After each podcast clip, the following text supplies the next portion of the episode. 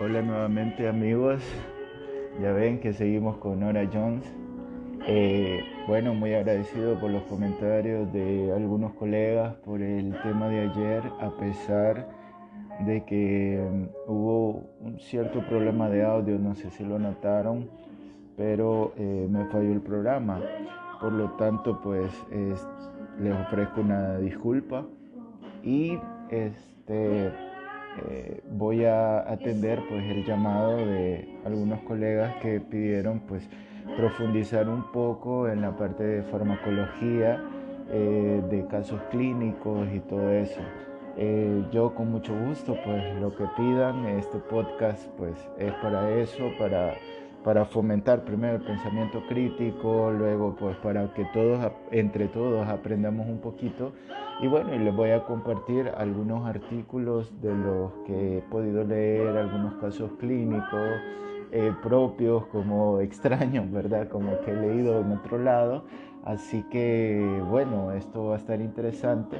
Eh, vamos a abordar la perspectiva de emergencia. Les voy a hablar del algoritmo en general Luego vamos a hablar en específico de los fármacos y posteriormente vamos a hablar de eh, la parte de casos clínicos. Entonces, en ese sentido, pues va a ser dinámico, práctico, poco tiempo. Entonces, de hecho, pues antes de comenzar, eh, comentarles de que leí un estudio en Medscape, una revista de médicos, este, donde eh, me llamó la atención del estudio de recurrencia de crisis comisionales. Mencionaba el artículo de que el 7% eh, de esta recurrencia de crisis se puede dar en las personas que no están con tratamiento después de cierto tiempo, ya vamos a hablar de los tiempos, y que el 14% de estas recurrencias comisionales se da en las personas que están aún con medicamento. Entonces, este estudio demuestra de que se puede destetar, incluso dejar el medicamento de eh, antiepiléptico o los medicamentos antiepilépticos en pacientes que eh, ya llevan 10 años eh, sin convulsionar y 5 años sin medicamentos. Entonces esto pues es una nueva evidencia, es algo que eh, todavía eh, están afinando, pero me llamó la atención para fines didácticos. Entonces amigos, pues tradicionalmente pues nosotros aprendemos cómo eh, manejar este estas crisis comisionales, aprendemos a describir, a hacer varias preguntas, desde cuánto tiempo duró, cómo fue, eh, solo fue un miembro lo afectado, fue todo el cuerpo, fue con sacudida, simplemente se cayó, eh, hubo desviación de la mirada al cenit o la mirada para atrás, ¿verdad? Hubo pérdida de control de esfínteres, se defecó, se orinó, se mordió la lengua, hubo eh, cialorrea o o mucho eh, exceso de saliva. O sea, todos esos datos nos ayudan mucho a ir catalogando la crisis en la clasificación que anteriormente les mencioné. Y bueno, eh, en urgencias pues lo manejamos eh, cuando hay una actualmente, ¿verdad? Porque antes íbamos en orden, benzodiazepinas, luego pues se utilizaba eh, e, epaminizarlo, le decían en, la emergencia, y entonces ya utilizaban la difenilidantoína, eh, el epamin, que era el, prototipo para pues, lograr estabilizar al paciente. Hoy sabemos de que este, existen otras medidas, que hay eh, ciertos criterios que se adaptan específicamente al uso de este fármaco, porque pues bueno, hablar de, de, o de la fenitoína, pues eh, es hablar de eh, algunos eh, efectos adversos como hiperplasia gingival, hirsutismo, acné, anemia megaloblástica, rash, náusea, vómitos, ataxia, mareo, diplopía, etc. Entonces, este, está para, indicado para cierto tipo de crisis y vamos a hablar de eso pues más amplio. Por el momento, pues, eh, si hay una sospecha eh, y estamos cerca, pues la anamnesis, la exploración, las pruebas complementarias es de entrada. Entonces, en el algoritmo, pues eh, eh, se entiende como no buscar otras causas y sí, sí vamos a buscar cuando hay factores desencadenantes, causa o patología subyacente. Em, o también puede ser que sea dudosa, un diagnóstico diferencial con otros procesos es necesario hacerlo. Pero si investigamos, pues vamos a ver si es una convulsión febril, nos, nos vamos al área de pediatría, el manejo con antipiréticos, con medios físicos, si la condición no cede, pues ha indicado la benzodiazepina a dosis eh, que requiere eh, pediatría. Si es primera crisis, pues siempre las pruebas complementarias de las que hablamos ayer si salen normales, pues observación alta y cita en neurología.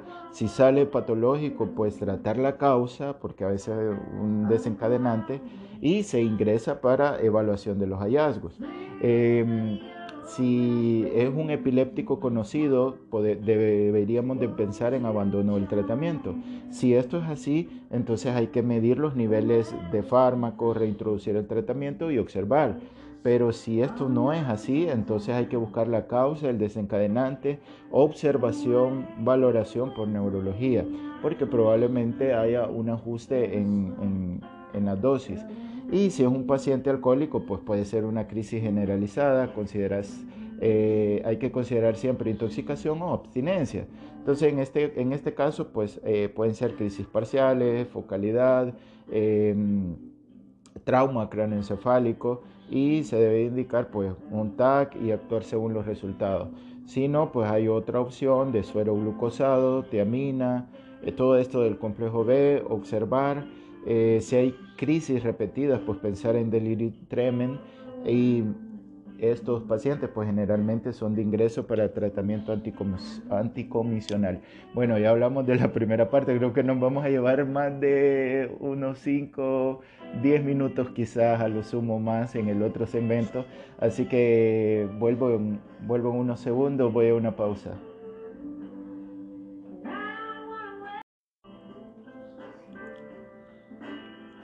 Ok, continuamos este podcast con Nora Young. What I Am to You. Buena canción. Bueno, eh, la epilepsia se define como dos crisis no provocadas con separación de 24 horas o una crisis provocada con riesgo de recurrencia mayor a 60. Esto lo hablábamos ayer. Es un trastorno cerebral caracterizado por la predisposición duradera a generar ataques epilépticos y por las consecuencias neurobiológicas, cognitivas, psicológicas y sociales de esta afectación. Entonces veamos un caso. Eh, pues llegó un médico que se encontraba fuera del hospital en su primer día de rotación externa de medicina interna, luciendo su inmaculada bata blanca del instituto. Como llegó 30 minutos antes, como debe de ser, decidió pues tomar 10 minutos para desayunar. Mientras lo hacía, este médico observó que la señora que lo atendió torció el cuello, se le voltearon los ojos y después se desplomó frente a él. La mujer perdió el conocimiento y poco a poco también lo hace el joven médico, que vio como la mujer comenzó a presentar sacudidas de las cuatro extremidades.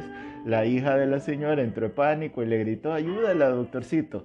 Entonces, ¿qué pasó aquí? ¿Qué se debe hacer cuando se presenta una crisis epiléptica en, la vía pública? Pues ante todo guardar la calma, ¿verdad? Lo que hablamos ayer, no poner objetos en la boca, eso de poner carteras, no, ¿verdad?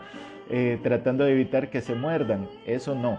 Despejar el área de objetos que puedan lastimar a la persona, a veces se golpean, se provocan heridas no tocar a la persona ni, ni tampoco se debe intentar detener los movimientos. Una vez eh, que hayamos eh, corroborado que la persona está segura, pues se puede llamar al número de emergencia para solicitar una ambulancia. No, no actúen, no sobreactúen. Eh, de ser posible, pues aquí pues se solicita a los servicios paramédicos que preparen una inyección de diazepam o, o de midazolam, ¿verdad? De 5 miligramos. Entonces, solamente se administran benzodiazepinas si la crisis dura más de 5 minutos. Ojo con eso. Entonces, eh, por fortuna, la crisis de la mujer duró menos de un minuto, que fue lo que le tomó al médico reponerse. en ese momento, pues llegó el personal del hospital y la señora fue trasladada a urgencias, la hija informó que la paciente tiene 55 años, es obesa, tiene diabetes 2, es hipertensa, además fuma una cajetilla de cigarros al día desde hace muchos años y su tratamiento pues no es estricto, es irregular. El abordaje pues hospitalario de la primera crisis epiléptica, esta es la primera que le da a esta señora, eh, antes que nada se recomienda que los adultos que tengan una primera crisis sean valorados tan, pronto sea posible. El objetivo primario en la evaluación de una primera crisis es identificar si el resultado eh, de un proceso sistémico o de una disfunción primaria del sistema nervioso central. Entonces, pues bueno, ya hablamos de la clasificación de la epilepsia. Entonces, este abordaje debe incluir primero que el paciente esté hemodinámicamente estable, segundo, que la glucosa esté normal para descartar hipoglicemia y esto debe ser en los pacientes con riesgo, como el caso de los diabetes o, de los diabéticos, los que estén tratados con insulina. También pues eh, una analítica completa, pues hemática, creatinina, electrolitos, incluyendo el calcio y magnesio, eh, pruebas de funcionamiento hepático, examen toxicológico, prueba de embarazo. Si el paciente tiene eh, fiebre, pues hay que solicitar hemocultivos, por lo que hablábamos ayer. Eh, cuarto, la tomografía computarizada de cráneo no contrastada para descartar un evento vascular cerebral hemorrágico y un electrocardiograma, esto también lo mencionábamos ayer, buscando trastornos del ritmo o, o prolongación del QT que se asocian a síncopes convulsivas.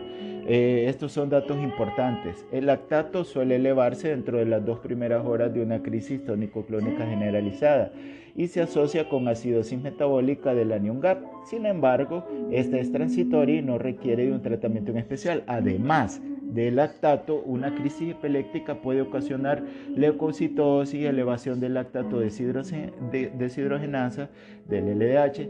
Estos eh, laboratorios son útiles para distinguir una verdadera crisis de una pseudocrisis y no se recomienda medir eh, rutinariamente la prolactina para el diagnóstico de una crisis epiléptica y esto lo hablábamos ayer justamente. Otra cosa importante, amigos, es describir pues lo que hablábamos de la fenomenología de cómo sucedió el evento, ¿verdad? De los ojos, de el desmayo, si hubo grito, etc. Eh, una buena descripción de la crisis epiléptica nos da pistas para determinar si el origen fue focal o generalizado.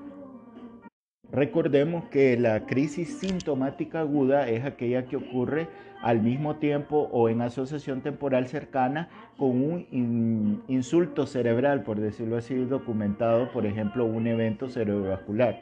La crisis sintomática aguda representa en 30% de las primeras crisis, generalmente conllevan un riesgo eh, bajo de epilepsia.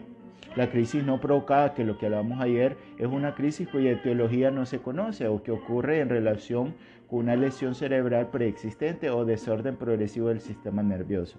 Y las sintomáticas remotas son aquellas que se determinan por una lesión cerebral subyacente remota, o sea, años, por ejemplo, las asociadas a esclerosis mesial temporal. Entonces, 40% eh, al 50% de las crisis sintomáticas remotas evolucionan a epilepsia los siguientes dos años. Ojo con eso. También algo importante que los fármacos más asociados a crisis epiléptica son los carbapenémicos y las quinolonas, así como lo escuchan señores. Otro dato importante es que después de dos horas de haber pasado la crisis, solo el 20% de los electroencefalogramas convencionales de 30 minutos es anormal. Y también pues el monitoreo electroencefalográfico de 4 horas tiene una sensibilidad de 80% si se realiza dentro de las primeras 24 horas de haberse presentado la crisis. Eso es algo muy importante. Luego, pues sobre la punción lumbar, que ustedes saben que uno que está considerado en, en los exámenes que se deja, cuando hay sospecha de proceso infeccioso, fiebre, signos meningios, o si el estudio de imagen muestra reforzamiento meningio que se asocia a procesos infiltrativos. Entonces ahí es que se puede también considerar eh, bajo la sospecha de alguna etiología autoinmune. Entonces, por sí mismas, las crisis epilépticas pueden elevar los leucocitos en el líquido cefalorraquídeo. ¿Se acuerda que les mencioné que se debe utilizar la resonancia magnética no contrastada para ver si hay este, hemorragia, verdad? Entonces, ¿cuándo se va a utilizar la contrastada? Pues para evaluar lesiones estructurales que no se vean por tomografía computalizada. Fenómenos trombóticos como trombosis venosa cerebral, reforzamiento meningio buscando eh, fenómenos infecciosos o infiltrativos. Bueno, volvamos al caso, ¿verdad? Además de una hiperglicemia importante, no se encontraron anormalidades relevantes en los estudios de laboratorio, pero sí lesiones en la tomografía computalizada consistente con neurocisticercosis. Debido a ello, se planteó un tratamiento con albendazol, obviamente. Ese detalle es muy revelador, dado la imagen en en automático su riesgo de recurrencia es mayor del 60%. En, en, el caso de ella, tiene una epilepsia sintomática, es decir, a consecuencia de un desorden del sistema nervioso central, que en este caso es estructural y es infeccioso. Por ello, debe recibir tratamiento farmacológico para epilepsia de manera indefinida. En general tenemos fármacos de primera línea como lo que hablábamos de la difenilidantoína, la carba, la carbamazepina o oxcarbamazepina, ácido valproico, fenobarbital, entre otros. Algunos de ellos, como la carba y la oxa, son buenos em, para crisis focales, pero pueden empeorar las crisis generalizadas.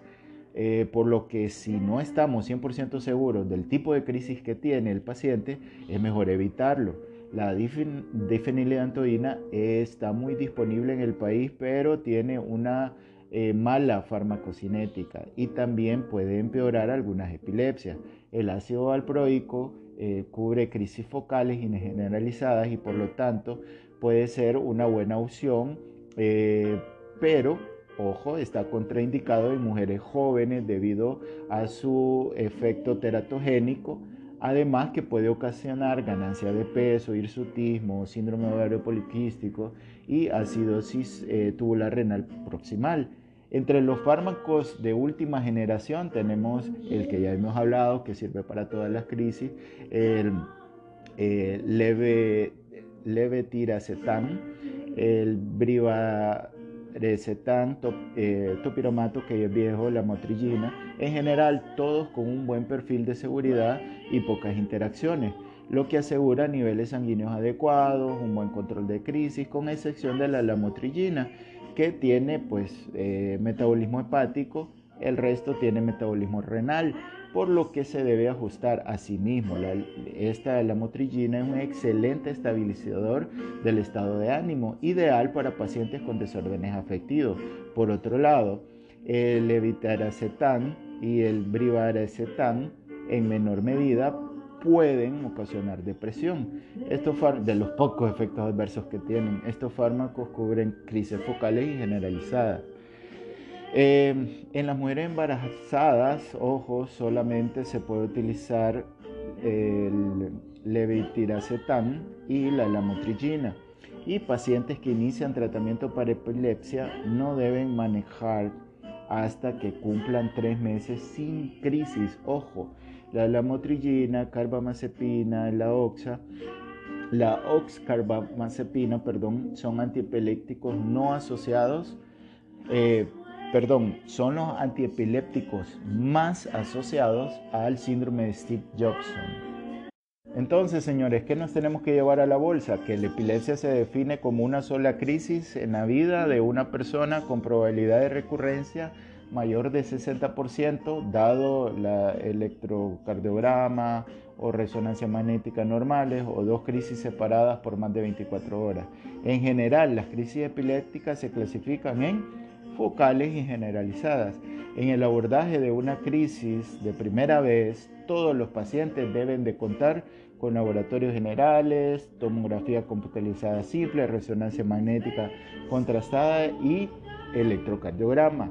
Hay que distinguir crisis sintomáticas agudas de una crisis no provocada o sintomática remota. Algunos fármacos de primera línea como la carbamazepina y la oscarbazepina em, pueden empeorar las epilepsias generalizadas y deben evitarse. Ácido valproico cubre las dos crisis, pero no se recomienda en mujeres jóvenes. En general preferimos fármacos de tercera línea como los que ya habíamos hablado, ¿verdad? En la cabeza, el levetiracetam. Así que esta es la parte del caso clínico. Vuelvo con unas preguntas, ya me emocioné con esto. Hola, bueno, estamos de vuelta. Eh, vamos a hacer este último segmento con algo que encontré en esta revista de, de Medscape eh, sobre los test eh, que, se los mandan a veces, mi examen clínico para ver cuánto sabes de epilepsia. Bueno, aquí va el que me llegó. Les confieso que, que, fallé, que fallé una, así que bueno. Paciente masculino de 18 años de edad con antecedentes de crisis febriles en la infancia acude a evaluación por una crisis epiléptica tónico-clónico generalizada. La exploración neurológica es normal, biometría, química, electrolitos normales, tiene tomografía de cráneo normal y electroencefalograma con punta de onda lenta generalizada. ¿Cuál es el diagnóstico más apropiado? Las opciones son 1. Síncope, 2. Crisis provocada, 3. Crisis aguda sintomática y 4. Epilepsia. Esta pues, bueno, a ver, vuelvo con la respuesta. Ok, si dijeron que es epilepsia, pues acertaron. Una crisis epiléptica, pues ya saben la definición.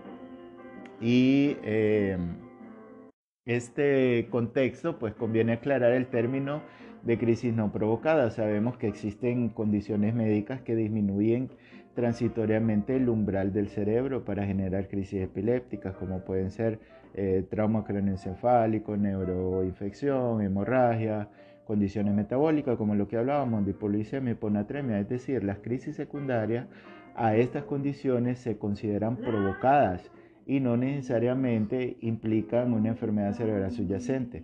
Caso diferente es el contexto clínico del paciente presentado en el cual la crisis epiléptica se presenta sin desencadenante. El riesgo de recurrencia se define por la presencia de neuroimagen anormal o bien un electroencefalograma con actividad epileptiforme, por lo tanto se considera con diagnóstico de epilepsia y la siguiente decisión a individualizar es sobre el tratamiento y de etiología de la enfermedad.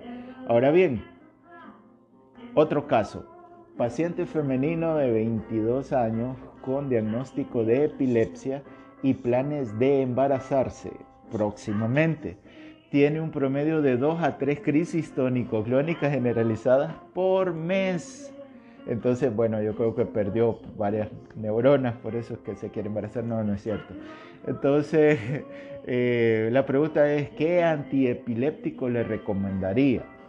Bueno, la opción 1 es eh, valproato de magnesio, la opción 2 es la carbamazepina, la opción 3 es ninguno y la opción 4 pues es el eh, levetiracetam. Así que, a ver, piensen, TikTok, TikTok.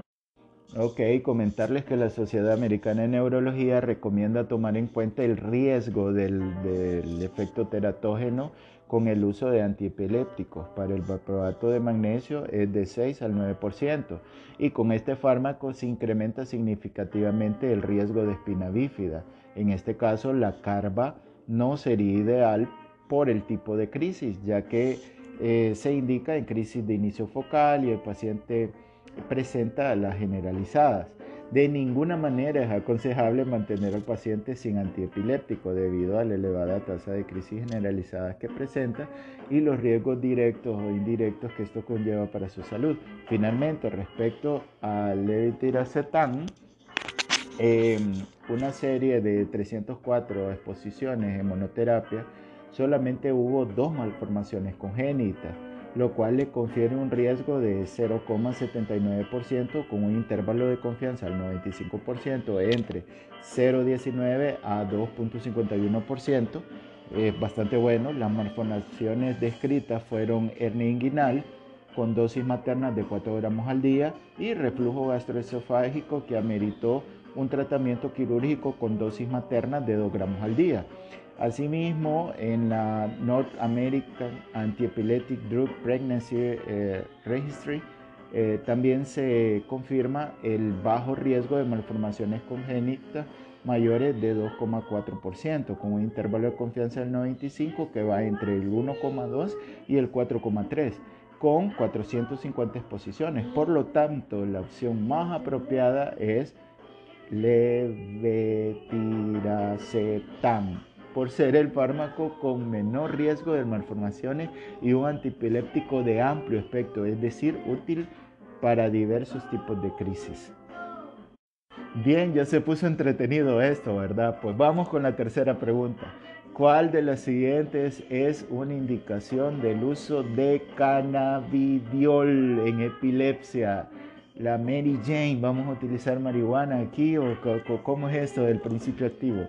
Bueno, las opciones son esclerosis mesial temporal, displasia cortical, síndrome de Lennox-Gastaut o síndrome de West. Bueno, creo que ayer mencioné algo de, estos eh, nombres que participaron pues activamente en la evolución conceptual de, y clasificación de las eh, epilepsias y convulsiones. Así que, ¿cuál de todas estas opciones, señores? En el 2018 se aprobó el uso de cannabidol para el tratamiento de las crisis epilépticas en síndrome de Dravet y síndrome de Lennox-Gastaut. El síndrome de Dravet típicamente se presenta en el primer año de vida con crisis epilépticas clónicas generalizadas o hemiclónicas febriles o afebriles prolongadas en niños sin problemas preexistentes del desarrollo otros tipos de crisis, incluyendo las mioclónicas focales y ausencias atípicas, aparecen entre 1 y 4 años. La epilepsia habitualmente es resistente a los antiepilépticos y en el segundo año de vida se hacen evidentes alteraciones motoras, cognitivas y conductuales con episodios de estados epilépticos que pueden poner en riesgo la vida en etapas más avanzadas de la enfermedad. El electrocardiograma eh, interictal muestra anormalidades de punta de onda, eh, fotosensible generalizada o multifocal en 40% de los casos.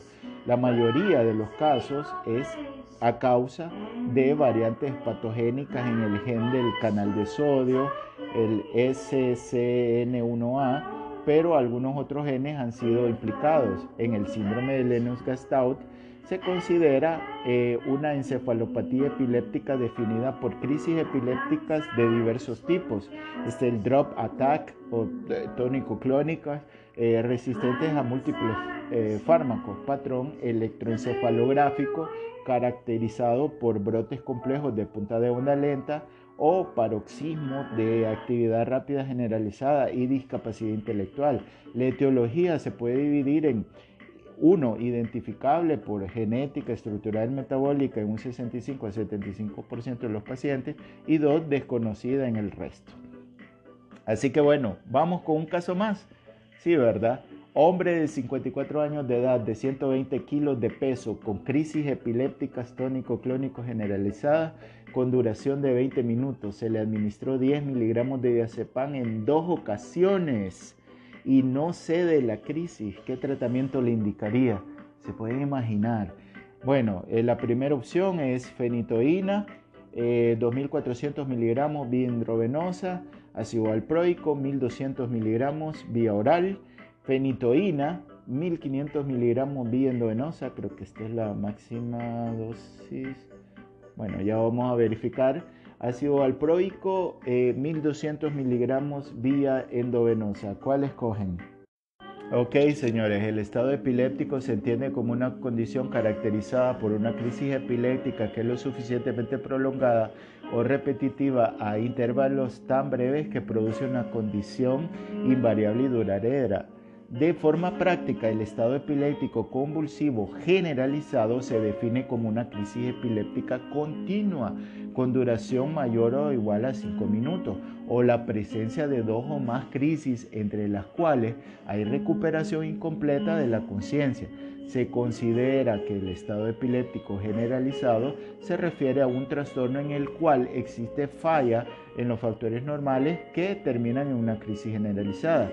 De acuerdo a la Sociedad Americana de Epilepsia, el manejo inicial debe de eh, realizarse entre los primeros cinco minutos del diagnóstico y esto incluye estabilizar al paciente, ya saben, vía aérea adecuada, ventilación, determinar pues los exámenes, las muestras, posteriormente pues la administración de fármacos, la primera línea, ya lo sabemos, benzodiazepina, ahí está el midazolam intramuscular, eh, lorazepam también a 0.1 miligramos kilodosis, máximo 4 miligramos dosis, diazepam vía endovenosa a 0.15 a 0,2 miligramos kilodosis, máximo 10 miligramos dosis y como fármacos de segunda línea pues se encuentran los antiepilépticos entre los cuales tenemos pues varias opciones que esto va de los 20 a los 40 eh, minutos del tratamiento. Entonces aquí tenemos la fosfenitoína o fenitoína 20 miligramos por kilo máximo 1500 miligramos.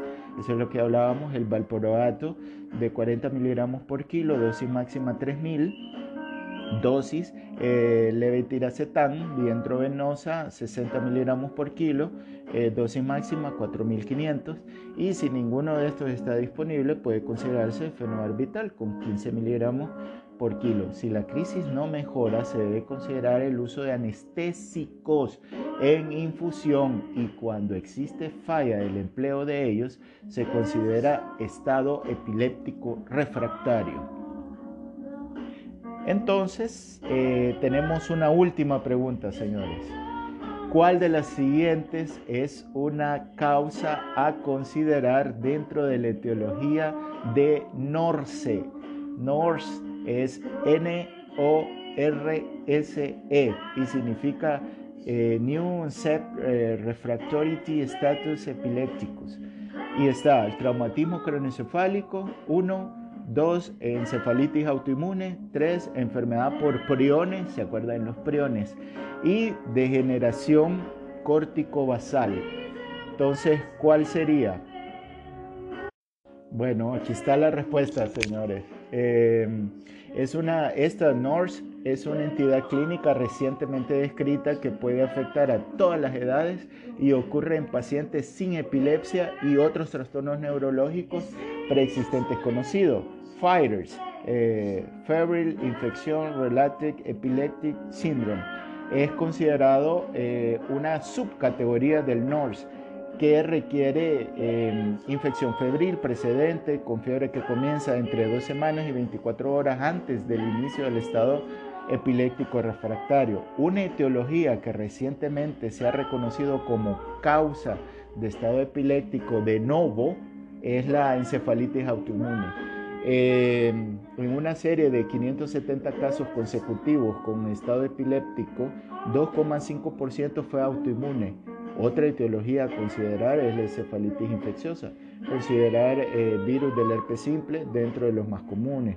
Pero en dicha serie de los pacientes con enfermedad autoinmune fueron más jóvenes y tenían menos comorbilidades. Así que bueno, esto ha sido todo. Espero hayan disfrutado pues esta parte más eh, específica de la farmacología y de estos casos prácticos eh, con preguntas que, del mini test que hace Medscape en su página. Les recomiendo que se unan, es muy valioso, siempre uno se mantiene activo. Así que bueno, ha sido un gusto poderlos saludar y, y tratar de compartir todo esto. Así que hasta luego y nos escuchamos en el próximo.